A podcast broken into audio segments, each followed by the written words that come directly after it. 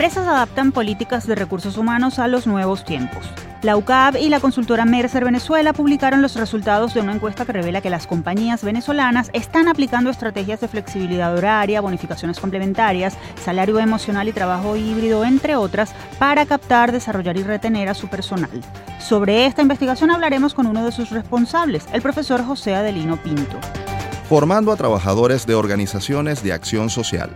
Con apoyo de instituciones de educación superior, la Asociación Venezolana de Servicios de Salud de Orientación Cristiana ABESOC está ofreciendo cursos y diplomados para apoyar a quienes hacen vida en ONG e instituciones que trabajan con la atención de la salud en el país.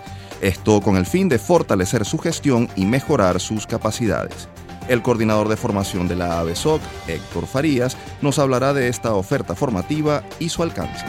Renovación curricular para preparar a psicólogos globales del siglo XXI. La Escuela de Psicología de la UCAB actualizó el pensum de la carrera. Ahora la titulación pasó de 10 a 8 semestres. Aumentó el número de materias prácticas y las posibilidades de formación complementaria de los estudiantes. Conoceremos más detalles del nuevo plan de estudios con el director de la Escuela de Psicología de la UCAB, el profesor y sacerdote jesuita Dani Socorro. Hora del examen, factor de éxito o fracaso del alumno.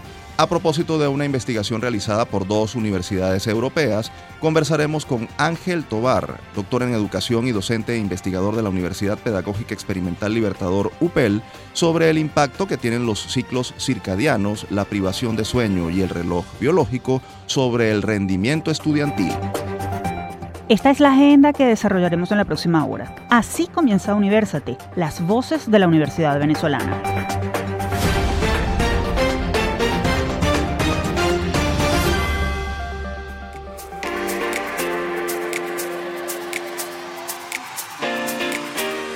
Les saludamos Efraín Castillo y Tamara Sluznis. Y les damos la bienvenida a Universate, espacio producido por la Dirección General de Comunicación, Mercadeo y Promoción de la Universidad Católica Andrés Bello, UCAP y Unión Radio Cultural. Este programa es posible gracias al equipo conformado por Isabela Iturriza, Inmaculada Sebastiano, Carlos Javier Virgües, Juan Juárez, Fernando Camacho y Giancarlos Caraballo. En la producción nos acompaña José Ali Linares.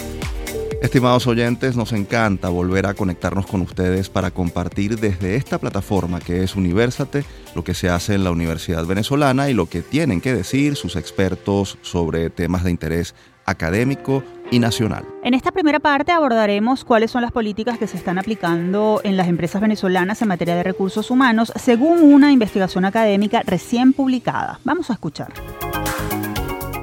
El que busca, encuentra. La pandemia, la tecnología y el contexto socioeconómico no solo han impactado las operaciones de negocio de las compañías que funcionan en Venezuela, sino también las estrategias de captación, compensación, formación y retención del recurso humano con el que cuentan. Así quedó evidenciado en la encuesta Tendencias de Gestión de Talento 2023, levantada por la Universidad Católica Andrés Bello, UCAP, en alianza con Mercer Venezuela. En este estudio, en el que participaron 142 empresas, se revela, entre otras cosas, que la gestión de recursos humanos es estratégica para 90% de las compañías, que al menos 57% de las organizaciones otorga alguna compensación monetaria adicional al sueldo, que 44% está aplicando alguna estrategia de flexibilidad horaria y que 39% reporta prácticas de trabajo híbrido. Estos y otros resultados los abordaremos en los próximos minutos con el profesor José Adelino Pinto. Él es industriólogo, especialista en administración de empresas y magíster en dirección y gerencia de recursos humanos. También es docente de la UCAP y líder de negocio de Mercer Venezuela. Un gusto tenerlo nuevamente con nosotros en Universate, profesor Pinto, bienvenido. Buenas, gracias por la invitación para poder hablar un poco de este estudio. Estoy atento a sus interrogantes. Profesor Pinto, a la luz de los resultados, ¿cuál es el diagnóstico más relevante que deja este estudio? ¿Cómo está el manejo del recurso humano en Venezuela versus otros países u otros tiempos? ¿Cuál ha sido el impacto de la pandemia y la crisis económica? Pudiéramos destacar, Venezuela no deja de parecerse a Latinoamérica en muchos de los aspectos, a pesar de la crisis económica y de toda la distorsión que hemos tenido que vivir. Por ejemplo, para las empresas consultadas, el 35% de las mujeres ocupan el cargo de primera línea o de dirección. Eh, eso no se diferencia de Latinoamérica. Latinoamérica maneja un porcentaje similar del 20%, 25, entonces no hace gran diferencia en ese aspecto. Lo interesante que observamos en este indicador es cuando bajamos a la segunda línea de reporte, niveles gerenciales, nos encontramos que ya eh, hay una mayor paridad, 50-50. Entonces ahí nos hacemos la gran pregunta, ¿por qué las mujeres no logran dar ese salto y ese brinco para ocupar esas primeras posiciones? Ahí es donde tenemos la, la inquietud y la interrogante. Profesor, entre otras cosas, el estudio habla de la flexibilidad laboral como una práctica creciente, lo que incluye la posibilidad de trabajo híbrido y la flexibilización de los horarios de asistencia. ¿A qué se debe esta situación? ¿Qué tan formalizada está esta estrategia? ¿Y qué puede ocurrir a mediano mm, plazo? La pandemia nos dejó el home office como una nueva práctica y nueva tendencia. Eso nos permitió tener otra mirada hacia la modalidad de prestación del servicio. A diferencia de Latinoamérica, Venezuela no está legislando en este punto y todavía falta mucho para que salga una ley que regule algo la prestación de servicio bajo la flexibilidad o el home En otros países de Latinoamérica eso está pasando y bueno, ya se están empezando a ver ciertos inconvenientes porque se legisló sobre la pandemia y algunas personas no quieren regresar a la oficina, sino se quieren quedar en su esquema híbrido. Entonces, en Venezuela, por el contrario, mucha gente, a pesar de todo, sí quiere volver a su presencialidad. Bueno, tiene que ver con algunos temas de los servicios, de la falta de internet, que hace que yo quiera volver a la oficina. Pero también hay gente que quiere mantenerse en esa flexibilidad porque, bueno, quiere, le permite tener otro segundo trabajo, tener otros tipos de fuentes de ingresos interesantes. Otro de los puntos que revela el estudio está relacionado con la rotación de personal. ¿Cuáles son las cifras más destacadas? ¿En qué casos es más alta? ¿A qué se debe? ¿Y qué están haciendo las empresas para frenarla? ¿La compensación extra y el salario emocional están haciendo efecto? El tema de la rotación es un fenómeno interesante en este momento porque más allá del salario, que sigue siendo el factor que mueve a la gente a dejar el trabajo, Hace unos años veíamos que por encima del salario estaba la necesidad de migración. Ahora vemos que la inmigración está en el tercer lugar de la medición y eso nos lleva a reflexionar que hay mucha gente que está apostando a quedarse en el país desde ese punto de vista. Entonces, bueno, las empresas están tratando de ver cómo mantienen, porque obviamente la gente se mueve por dinero, Cualquiera que le ofrezca algún incentivo en billetes verdes lo va a considerar, entonces todo eso te está llevando a replantear. Si yo no puedo dar más ingreso en el salario o las bonificaciones porque no me da el flujo de caja, a lo mejor debo inventar otros conceptos y para ello tenemos el salario emocional, entonces hemos visto temas como meditación, yoga, spa, etcétera, que han ayudado a mejorar las condiciones de vida del trabajador. Tras la migración masiva que ha vivido el país, otro tema importante es el de la captación del talento joven. ¿Qué se está haciendo para atraer a las nuevas generaciones de empleados y para retenerlos? ¿Qué está cambiando en este sentido? En este sentido, lo que estamos observando de las compañías, y lo revela el estudio, es que el 53% está apostando a programas de jóvenes profesionales, es decir, van a las casas de estudio, como la católica, y atraen, contratan ahí a jóvenes para ir formándolos y desarrollándolos en una carrera profesional. Esto en vista de que la, las líneas de dirección en este momento están próximas a salir y no existe el cuadro de reemplazo que las pueda sustituir. Entonces eso nos lleva a una, un replanteamiento del esquema, hacer una formación acelerada en algunas competencias técnicas y blandas que permitan cerrar esas brechas y que estas personas logren asumir esos retos en el corto plazo. Y para eso están innovando hasta en la forma de, contratar y buscar candidatos a través de las redes sociales. Casi el 50% de las empresas están usando redes sociales como su fuente de reclutamiento primaria. A partir de esta encuesta y sus resultados, ¿qué falta por hacer en materia de recursos humanos en el país? ¿Qué rol juega la universidad en ese esfuerzo de cara, además, a la formación de nuevos profesionales en el área de las relaciones industriales? A partir de este estudio se busca que se abran nuevas líneas de investigación en diferentes aspectos del mundo de recursos humanos. El rol que juega la universidad es vital, se tienen que formar líderes en recursos humanos, sobre todo líderes que busquen generar la empatía y el liderazgo necesario dentro de cada organización. La inteligencia artificial va a eliminar muchos de los procesos de recursos humanos transaccionales y lo que va a quedar es el manejo de la persona desde la empatía, el coaching o el, la mentoring. Eso es lo que nos va a llevar a realizar ese tema. Profesor Pinto, en materia de consultoría, ¿qué le proponen a las empresas que quieran conocer los resultados de la investigación y cómo pueden ponerse en contacto con ustedes? Bueno, todas las empresas les pido que estén monitoreando el mercado, que revisen qué está sucediendo. No nos podemos quedar viéndonos el ombligo dentro de las compañías. Si quieren contactarnos, bueno, están nuestras redes sociales. Está Mercer en Latinoamérica, la Universidad Católica, en el Instagram, arroba, en la UCAP. En el caso mío eh, estarías en arroba somos Mars, Mars Lab o arroba José Adelino Pinto. Dentro de la página de la UCAP en ediciones está el informe, el cual pueden descargar aquellas personas que lo deseen comprar y bueno, puedan acceder a tener el mayor detalle de la, de la información que requieren.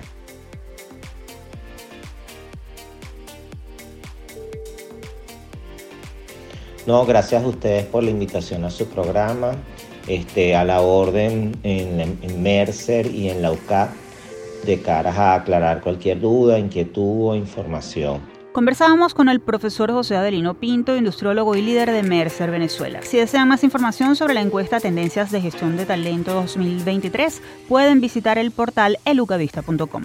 Desde SOS Telemedicina, de la Facultad de Medicina de la Universidad Central de Venezuela, les presentamos un minuto de salud. La sal es la principal fuente de sodio en nuestra alimentación. El elevado consumo equivalente a 5 gramos de sal por día contribuye a la génesis de la hipertensión arterial y aumentan el riesgo de desarrollar enfermedades cardiovasculares, infarto agudo del miocardio y eventos cerebrales. Para disminuir el consumo de sal, empiece por consumir menos alimentos procesados, tales como el tocino, jamón, embutidos. De igual manera, los lácteos, productos de pastelería, galletas saladas, sopas de sobre, cubitos de caldo, salsas y comida rápida. Igualmente, evite agregar más sal a su comida. Así que recuerde, un consumo de sal inferior a 5 gramos diarios junto con una alimentación sana rica en frutas y verduras contribuye a disminuir la presión arterial. Esto fue Un Minuto de Salud. Visítanos en sostelemedicina.ucb.be. Continuamos con esta emisión de Universate, las voces de la Universidad Venezolana. Pueden encontrarnos como arroba Universate Radio en Twitter, Facebook e Instagram. También pueden seguir esta transmisión en vivo en mundour.com. Para ello, solo deben buscar la pestaña Radio en vivo y hacer clic en Unión Radio 90.3. Formación para el desarrollo integral de personas y organizaciones. Este será el tema del que hablaremos en el próximo segmento a propósito de unos cursos que está impartiendo una importante organización con apoyo de instituciones académicas. Presten mucha atención. En la agenda. Como parte de su aniversario número 20, la Asociación Venezolana de Servicios de Salud de Orientación Cristiana, ABESOC, se encuentra promoviendo una serie de programas formativos dirigidos a miembros de organizaciones sociales que trabajan en esta área con el objetivo de optimizar la prestación de servicios y la eficiencia operativa de estas organizaciones. La oferta incluye cursos y diplomados sobre temas como gestión de redes sociales para organizaciones, liderazgo e inteligencia emocional, primeros auxilios psicológicos y gerencia en servicios de salud. Para darnos más información al respecto, tenemos en línea a Héctor Farías, él es coordinador de formación de ABESOC. Bienvenido a Universate, Héctor, gusto en recibirte. Muy buenos días, Tamara, gracias, Efraín, por la invitación. Héctor, la oferta formativa que ustedes están promoviendo está vinculada con las demandas del entorno relacionado con el sector salud. ¿Cuáles son esas necesidades? ¿Cómo las detectan y cómo les hacen seguimiento? Sí, eh, fíjate, la ABESOC es, una asociación de centros de salud eh, sin fines de lucro que está compuesta por 65 centros a lo largo del territorio nacional y desde ABESON en nuestro plan estratégico tenemos un plan de acompañamiento a los centros. Entonces, a través de este acompañamiento nosotros vamos detectando como primera herramienta para obtener esas necesidades eh, formativas ¿no? Eh, que se presentan en los distintos centros de salud y les hacemos el seguimiento justamente a través de estos planes de acompañamiento a los centros afiliados a la red. También a través de la, escucha atenta ¿no? de la realidad eh, de nuestro país a nivel de salud nos permiten los insumos para hacer nuestras propuestas formativas. La capacitación y la actualización de conocimientos del talento humano permiten optimizar los procesos de las organizaciones, mejorar la rentabilidad, prestar mejores servicios y garantizar una atención de calidad, algo muy necesario en estos tiempos. ¿Por qué es esto especialmente importante en las instituciones que prestan servicios de salud y las organizaciones de acción social en general? Sí, es vital, eh, porque la razón de ser de un centro de salud es precisamente la atención a las personas necesitadas eh, incluso para cualquier organización con, de acción social, su razón de ser es la atención a las personas que se acercan. Y esta atención eh, se brinda a través de, talento humano, de personas, es decir, es el encuentro de personas que pueden ofrecer un servicio y de aquellos que demandan este, ese servicio. Entonces, es vital justamente que nosotros podamos desde la atención en salud brindar el fortalecimiento a los a las personas que ofrecen estos servicios. Esa es la manera justamente de hacer que la atención de salud eh, gane calidad y pueda atender de la mejor de la mejor forma a aquellos que se acercan a con necesidades y que generalmente necesidades de salud. Ahora hablemos específicamente de los cursos que ustedes están ofreciendo. ¿Cuáles son? ¿Qué duración tienen? ¿Dónde se imparten? ¿Cuál es su costo? ¿Y quiénes pueden tomarlo?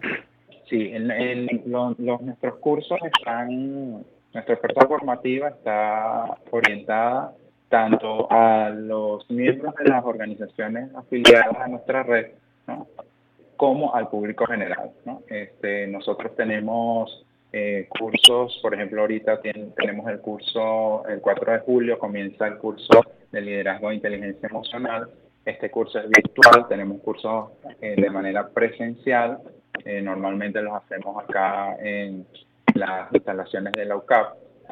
Y también tenemos cursos de manera virtual que nos permitan llegar a aquellos estados del país que, bueno, que por razones de de desplazamiento o por razones de oferta, este, se les hace más complicado acceder a los, cursos que nosotros realizamos. También estamos ahorita eh, llevando en curso el diplomado en gerencia de servicios de salud, que está en esta corte, está orientado solo a los centros, al personal de los centros afiliados a la red y que prontamente esperamos también poderlo sacar en versiones para el público general y también incluso en versión online para que puedan también acceder a ellos personas del interior del país. Ahora bien, ¿cuál es el aval académico de los cursos de formación que están impartiendo? ¿Qué instituciones educativas están colaborando con ustedes para darle soporte y rigurosidad a los contenidos que se ofrecen? Entendemos, por ejemplo, que la UCAP los está apoyando, pero ¿hay alguna otra organización involucrada? Estamos trabajando ahorita principalmente con la católica, con la UCAP. Este, está certificando nuestros diplomados que, el, que les mencioné anteriormente. También tenemos un diplomado en pastoral de la salud eh, para la atención de todos los agentes de, pastoral que trabajan con personas necesitadas eh, de, cuidados o de los familiares de estas personas, ¿no? Esos están avalados por lo que estamos también tendiendo lazos con otras instituciones educativas para todo el tema de las certificaciones de los cursos, ¿no? Este, ahorita nuestros cursos tienen el aval de ABESOC eh, y eh, los diplomados de la Universidad Católica. Estamos conversando con Héctor Farías, coordinador de formación de la Asociación Venezolana de Servicios de Salud de Orientación Cristiana, ABESOC. ¿Cómo pueden hacer los interesados en contactarlos para poder acceder a estos cursos? ¿Cuáles son las vías para conocer más información? Sí, mira, la principal vía, Tamara, de contacto con nosotros eh, la pueden hacer a través de nuestras redes sociales. Estamos en las redes sociales, eh, en Instagram estamos en arroba avesoc con doble S eh, y sea al final de piso AC y a través de Twitter arroba avesoc, ¿no? También a través de nuestra página web www.avesoc.org.be ahí vamos ahí pueden encontrar tanto la oferta formativa eh, los cursos que hemos dado, los que están por eh, en, en curso y los que se van a ofrecer y también conseguirán el link de enlace para registrarse y recibir la información completa sobre la oferta formativa eh, que están en puertas y las que viene próximamente. Héctor, le agradecemos muchísimo por haber aceptado nuestra invitación y por ofrecernos esta información tan valiosa, no solo para los que participan en ONG, sino para el público general que quiere fortalecer sus competencias en el área de servicio. Muchísimas gracias por atendernos. Muchísimas gracias a ustedes por el espacio, por la oportunidad y este, a quienes escuchan también. Estábamos conversando con Héctor Farías, coordinador de formación de ABESOC. Para conocer más sobre la oferta formativa que ofrece esta institución, pueden ingresar al portal abesoc, e o seguir la cuenta en redes sociales arroba abesoc-ac. Nos vamos a la pausa. Al regreso continuamos con más de Universate, las voces de la Universidad Venezolana.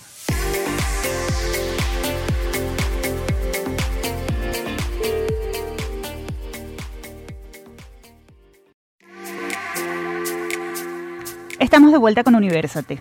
Quienes deseen escuchar nuestras emisiones anteriores pueden acceder a las plataformas iBox, YouTube, iTunes, Google Podcast y Spotify. Allí nos ubican como Producción Universate. En esta parte del programa vamos a hablar sobre psicología, nuevas tendencias y renovación curricular. Acompáñenos. Desde el campus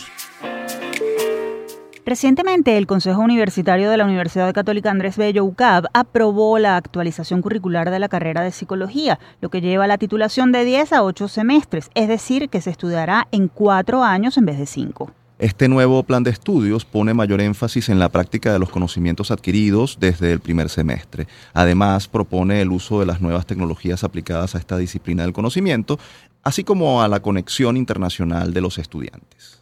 Para ampliar la información tenemos en la línea al padre Dani Socorro, sacerdote jesuita, filósofo, doctor en psicología y director de la Escuela de Psicología de la UCAP. Bienvenido a Universate, profesor. Un gran saludo, ¿ah? que Dios les bendiga y les acompañe siempre. Muchísimas gracias por atendernos, padre. Padre, ¿cuál fue la motivación para revisar y evaluar el pensum de la carrera de psicología? ¿Qué hallaron en ese proceso que los condujo a actualizar la malla curricular? Bueno, mira, son como diferentes este, variables que, nos llevaron un poco al tema de la actualización. En primer lugar, un poco la tendencia mundial, una tendencia que se está generando. Nosotros nos tocó ver todos los pensas de diferentes partes de América Latina, Europa, concretamente España, y es la línea un poco también desde el tema del convenio de Boloña, ¿no? Segundo, el tema del plan estratégico de nuestra universidad. Es una universidad, como bien sabemos, que bueno, que no está en modo sobrevivencia, sino en modo siempre de creación y de construcción y de proponer cosas. Eh, y además entonces también nos permitió también ver el tema desde la carrera ante las propuestas de formación que hay en el país, cómo podemos actualizarlas en torno a ello. Entonces yo creo que eso, tanto tendencia uh, mundial, tendencia nacional, este, el mismo plan estratégico de la universidad, nos han llevado a todo ese proceso que condujo primero este, hacer una comisión de currículum por parte nuestra, pero después hubo toda una socialización con, los diferentes profesores que tenemos en allí, incluso con egresados. Luego entonces este, podemos, pudimos hacer diferentes discusiones sobre qué materias quedaban, qué materias no quedaban, todo siempre con el fin de poder actualizar en la medida de lo posible y que se pueda dar de verdad que con lo que supone un perfil de un egresado de psicología en esta Venezuela y en el contexto internacional. Precisamente, profesor, en la presentación mencionamos que el nuevo plan de estudios incluye un aumento en las materias de carácter práctico desde los primeros semestres. ¿Qué implica eso? Además, ¿se, se eliminó alguna materia, se incorporó otra, hay alguna fusión? ¿En qué consiste detalladamente este cambio? Bueno, mira, hubo algunas materias que se eliminaron, otras que se fusionaron, algunas incluso se colocaron nuevas, pero un poco el énfasis nuestro. Nosotros tradicionalmente eh, tenemos que tenemos unas materias teóricas que sean una clase magistral y luego entonces se va a una parte práctica o más bien de seminario que con lo que se ve en el contenido teórico, clase magistral, con más unas lecturas de profundización, o se iba a discutir a esa segunda parte. Esa segunda parte es la que fundamentalmente se ha modificado, o que bueno, se mantiene esa profundización en lectura, pero hay muchos elementos ahora mucho más prácticos, que es el primer momento, por supuesto, cada uno en su, en su nivel. Y ese tema práctico, como incluyendo mucho el tema de las nuevas tecnologías. Por ejemplo, eh, estamos con Psicología de la Memoria, que este semestre comenzamos a hacer la experiencia piloto para poder hacer la, toda la actividad. Tenemos entonces una serie de teorías que estudiamos, sobre todo el tema de recuperación de claves, ¿no? de claves de memoria. Bueno, en vez de hacer una profundización a través de una lectura, los alumnos se fueron este semestre a la academia de eSport y a través de un juego que se llama 12 minutos, bueno, cómo se podía ver, cómo se cumplía todos los procesos teóricos allí, cómo la, posibilidad de poder recuperar esas claves de memoria y que permiten poderlo ver a través de lo lúdico y se puede aprender muchísimo más y se puede integrar todas las teorías que están viendo. En el área de neurociencia es lo mismo, a través del nuevo laboratorio que tenemos, a través del el espacio de realidad virtual, a través de los visores de realidad virtual, se están viendo diferentes temas en torno a ello. Entonces, bueno, más que verlo desde unos libros, entonces, bueno, cómo se puede captar desde lo lúdico, pero también el tema desde lo que supone las nuevas tecnologías. Profesor, no hay duda de que la reducción en el tiempo de estudio es un punto atractivo para los jóvenes. Ahora, ¿cómo se ha garantizado la calidad en la formación de los nuevos profesionales de la psicología en este plan? ¿Cuál es el perfil que se han propuesto eh, mm, partiendo de esta mm, reducción? Mira, eh, está el tema de pasar a cuatro años y lo que supuso mantener todos los elementos clave que a nivel nacional e internacional son requiere para un buen profesional de la psicología. Por ejemplo, mantenemos lo de ser psicólogo general. Eso significa que nuestros estudiantes al egresar tienen que este, pasar por prácticas supervisadas en todo lo que es el área de psicología industrial y organizacional, por prácticas supervisadas en todo lo que era el área de psicología clínica, tanto de la niñez, la adolescencia como la adultez eh, todo lo que es el área de psicología escolar y todo lo que es el área de asesoramiento psicológico. Entonces, todos nuestros estudiantes siguen pasando por todo eso, ¿no? Por supuesto, eso supuso que algunas materias las revisamos y cómo, cómo las pudimos fusionar. Pero hay un detalle como es muy importante y queremos destacar, es que eh, hay un brazo de todo lo que suponen las materias electivas. Antes teníamos cinco asignaturas, ahora tenemos tres asignaturas o una, serie de unidades de crédito que tienen que cumplir. Pero es, eso es, estamos hablando de los mínimos que pueden hacer nuestros estudiantes. Por tanto, se te exige mínimo unas tres asignaturas electivas, pero tú puedes hacer muchas más. Y aquí entonces lo que estamos promoviendo es que eso lo podemos hacer o a través de electivas internacionales, que eso nos los da gracias a que formamos parte de la red mundial de universidades jesuitas, eso hay, incluso en este momento tenemos 20 lectivas internacionales de seis países, incluso que lo pueden ver o en portugués, en español o en inglés. ¿sí? Eh, la otra vía es hacerlo a través de certificaciones. Por ejemplo, en este momento tenemos una certificación en terapia de familia con un instituto español, que es de un año, quienes este, nuestros estudiantes tienen la opción de hacer esa certificación y eso le puede equivaler hasta por tres electivas, de acuerdo a la cantidad de horas que tiene esa certificación. Esas certificaciones también eh, posiblemente ya para el mes de octubre las incrementamos gracias a unas alianzas que estamos ahorita negociando con universidades internacionales y ellos pueden también alimentar en torno a eso. Entonces, en esos cuatro años, yo además de poder ver las materias obligatorias, yo puedo enriquecer mi conocimiento a través de estas áreas de especialización.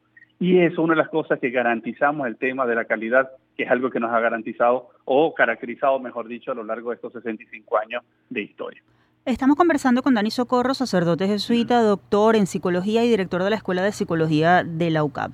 Profesor, ¿cómo se insertan y cómo impactan las nuevas tecnologías en el estudio de la psicología? ¿Cómo puede usarse, por ejemplo, la inteligencia artificial en el estudio de la mente humana y cómo eso queda implantado en el nuevo plan de estudios de la carrera en la UCAP?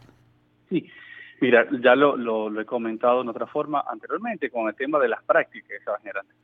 Nos está impactando en todos los niveles si nos vamos incluso desde este, procedimientos de inteligencia artificial con los mecanismos de visores de realidad virtual, en este momento se está trabajando mucho el tema de las fobias.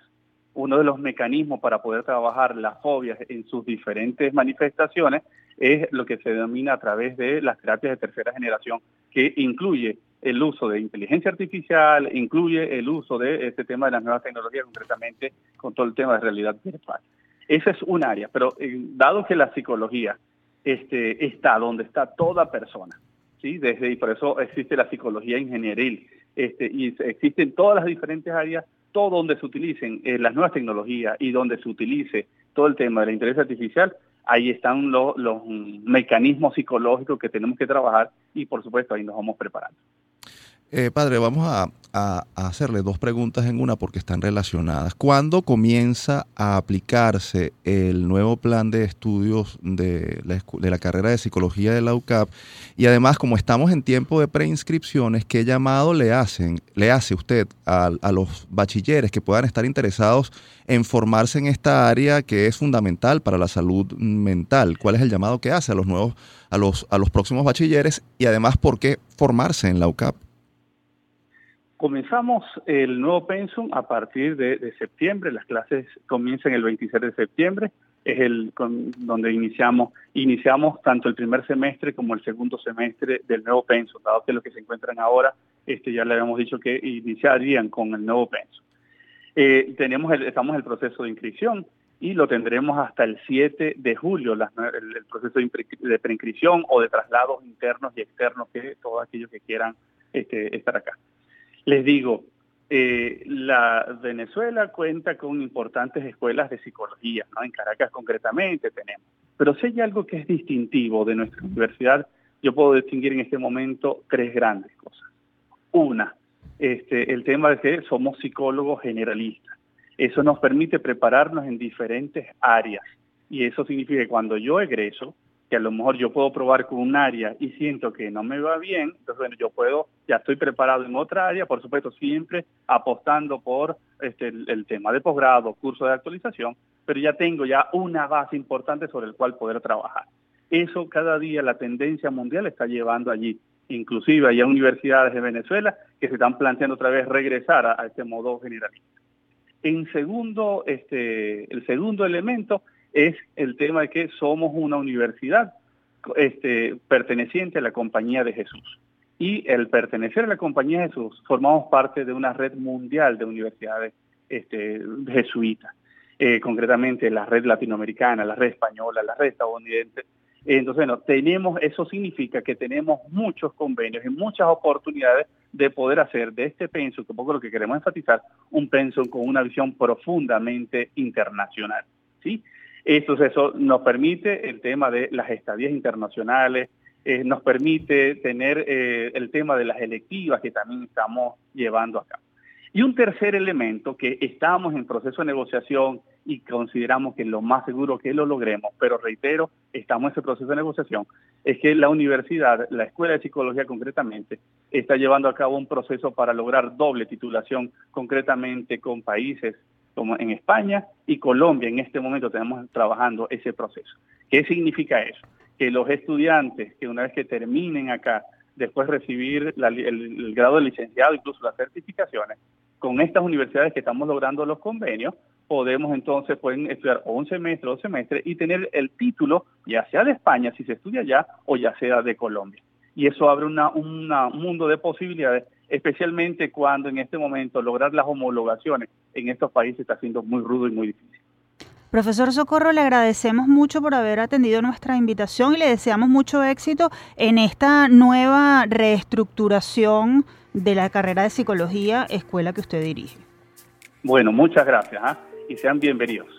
Teníamos en la línea al profesor Dani Socorro, sacerdote jesuita, doctor en psicología y director de la Escuela de Psicología de la UCAP. Si desea más información sobre el nuevo pensum de la carrera de psicología, pueden seguir la cuenta arroba psicología piso UCAP en Twitter e Instagram o visitar la página psicología.ucap.edu.be.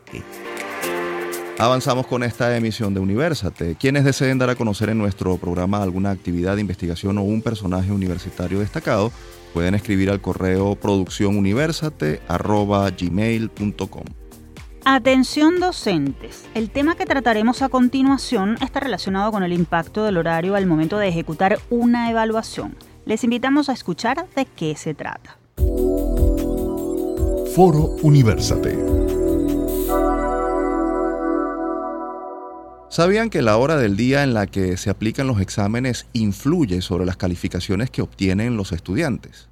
Según lo reveló una investigación realizada por las universidades de Granada en España y Bolonia en Italia, la hora del día a la que los universitarios tienen un rendimiento máximo y obtienen mejores notas es la 1 y 30 pm en comparación con el examen de la mañana a las 9 horas. Por su parte, las notas vuelven a disminuir cuando el examen es a las 4.30 de la tarde. Según la investigación, existen dos posibles mecanismos que explican estos hallazgos. Los procesos circadianos, es decir, los relacionados con el reloj biológico, y la privación del sueño. Y es que de acuerdo con el estudio, durante los exámenes matutinos los estudiantes rinden peor al no ser evaluados en el pico de sus capacidades cognitivas y porque no han tenido suficiente tiempo para dormir o despertarse. ¿Cómo mirar estos resultados desde la perspectiva venezolana?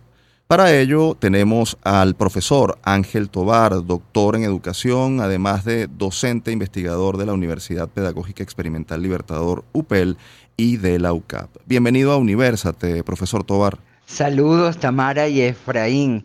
Para mí es un placer estar con, con ustedes ¿Qué opinas sobre este estudio? ¿Qué tan consistentes pueden ser esos resultados y qué tanto de nuestras funciones biológicas y los horarios afecta las capacidades a la hora de presentar un examen o rendir académicamente? Esto lo preguntamos porque son millones los alumnos que estudian y presentan pruebas con éxito muy temprano en la mañana o muy tarde en la noche. Un porcentaje muy alto del desarrollo del cerebro lo proporciona el medio ambiente, el contexto cultural.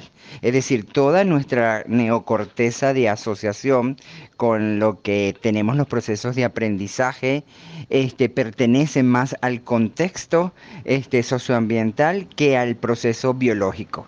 Por lo tanto, los estudios internacionales tienen que contextualizarse aunque tienen un basamento porque nuestros cerebros tienen, este, como homínidos, tienen las mismas características, no podemos extrapolar de conclusiones de países como que tienen de repente unas horas como la hora inglesa para, para estudiar. Este, en Latinoamérica eh, hay otro contexto que nos habla de eso. Es bien importante contextualizar y verificar en los estudios este, cuánta pertinencia tiene tienen esos estudios para extrapolar sus conclusiones, sus conclusiones perdón, a otras poblaciones.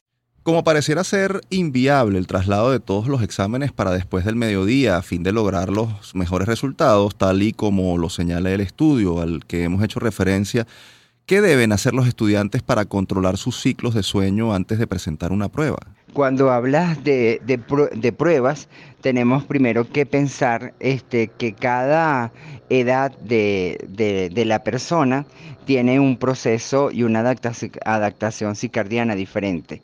Por ejemplo, en los adolescentes, al igual que los niños, la, el factor neurotrófico de crecimiento cerebral este, tiene unos altos en, en las primeras edades de la vida, de 0 a, a, hasta 6 años, que por ejemplo es la enseñanza del segundo idioma, y se vuelve a repetir este, este subidón en la, en la adolescencia. Entonces, por lo tanto, este, cambiar los horarios de los exámenes de manera general a todas las poblaciones este, no tiene ningún sentido.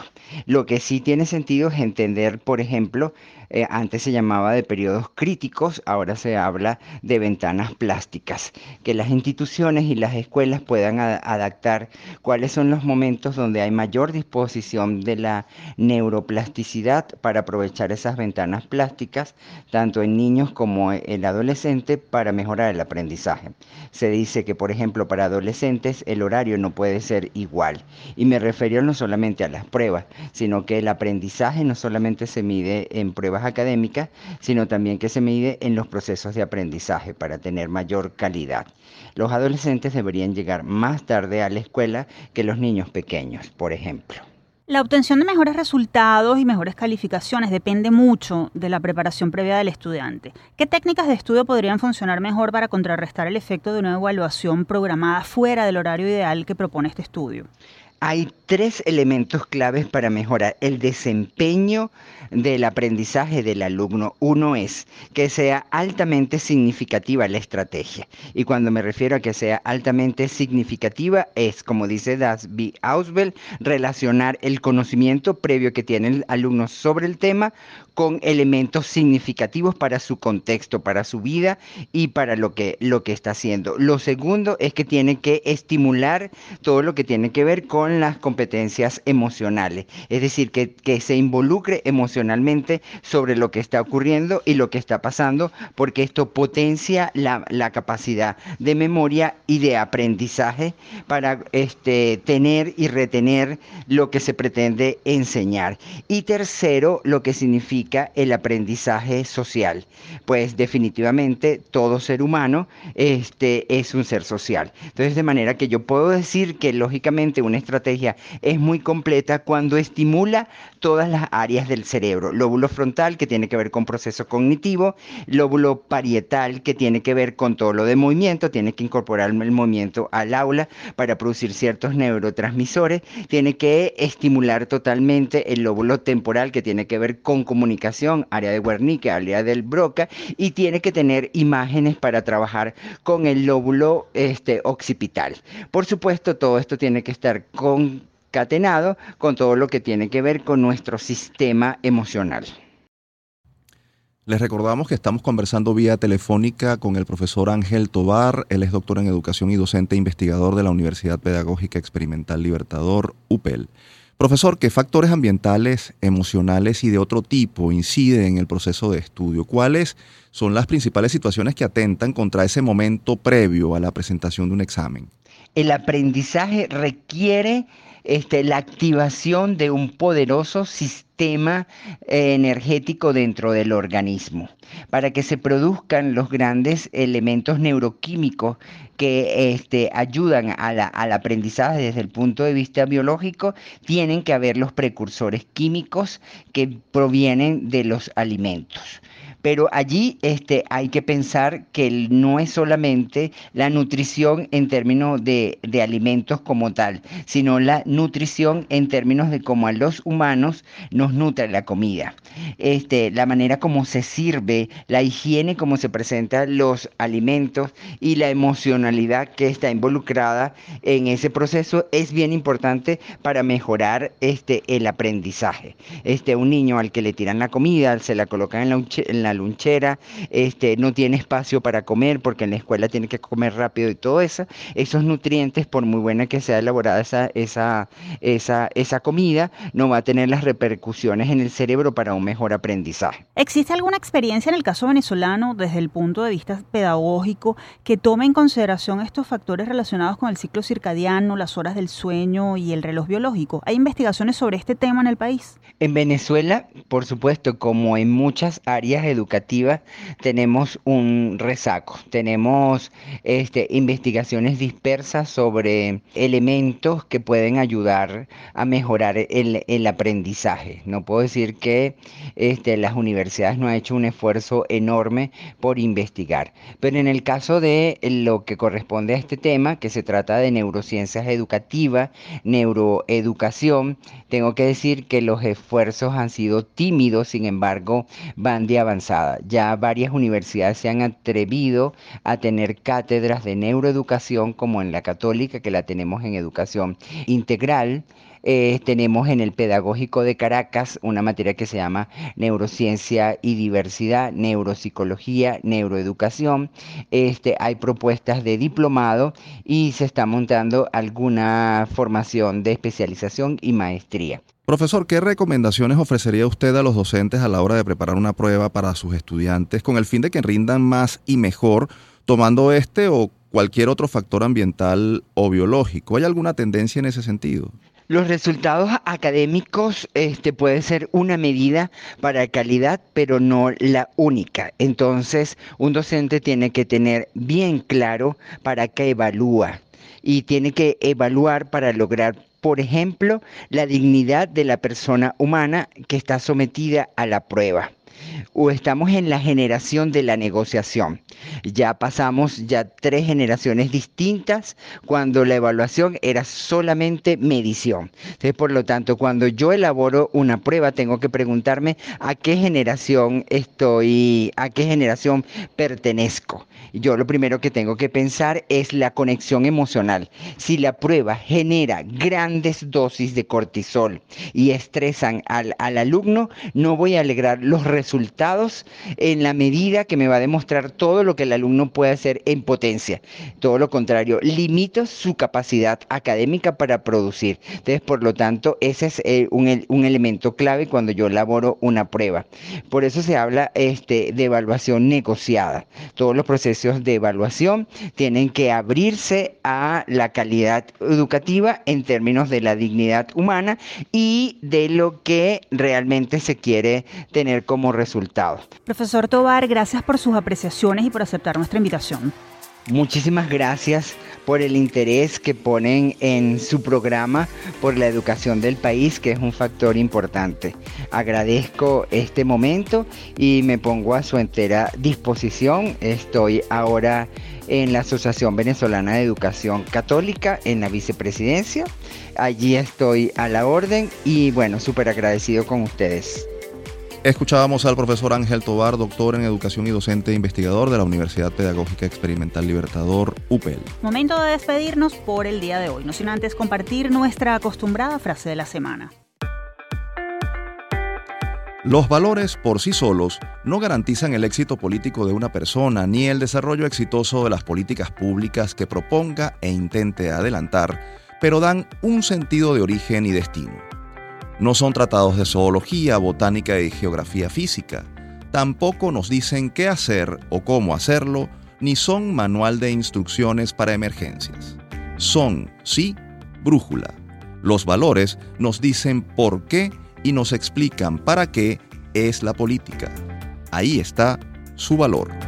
Lo escribió Ramón Guillermo Aveledo abogado, profesor universitario e individuo de número de la Academia de Ciencias Políticas y Sociales, en su libro La Política y los Valores, publicado por Ave Ediciones y el Instituto de Estudios Parlamentarios Fermín Toro.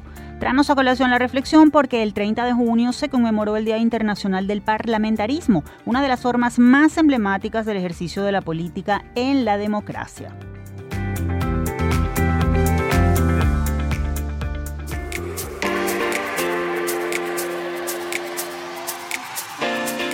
Ahora sí cerramos nuestra edición de hoy. Les recordamos que Universate es una producción de la Dirección General de Comunicación, Mercadeo y Promoción de la Universidad Católica Andrés Bello, UCAP y Unión Radio Cultural. Este programa fue posible gracias al equipo conformado por Isabela Iturriza, Inmaculada Sebastiano, Carlos Javier Virgües, Juan Juárez, Fernando Camacho y Giancarlos Caraballo. En la producción estuvo José Ali Linares y en la conducción quien les habla, Efraín Castillo y Tamara Sluznis. Hasta la próxima.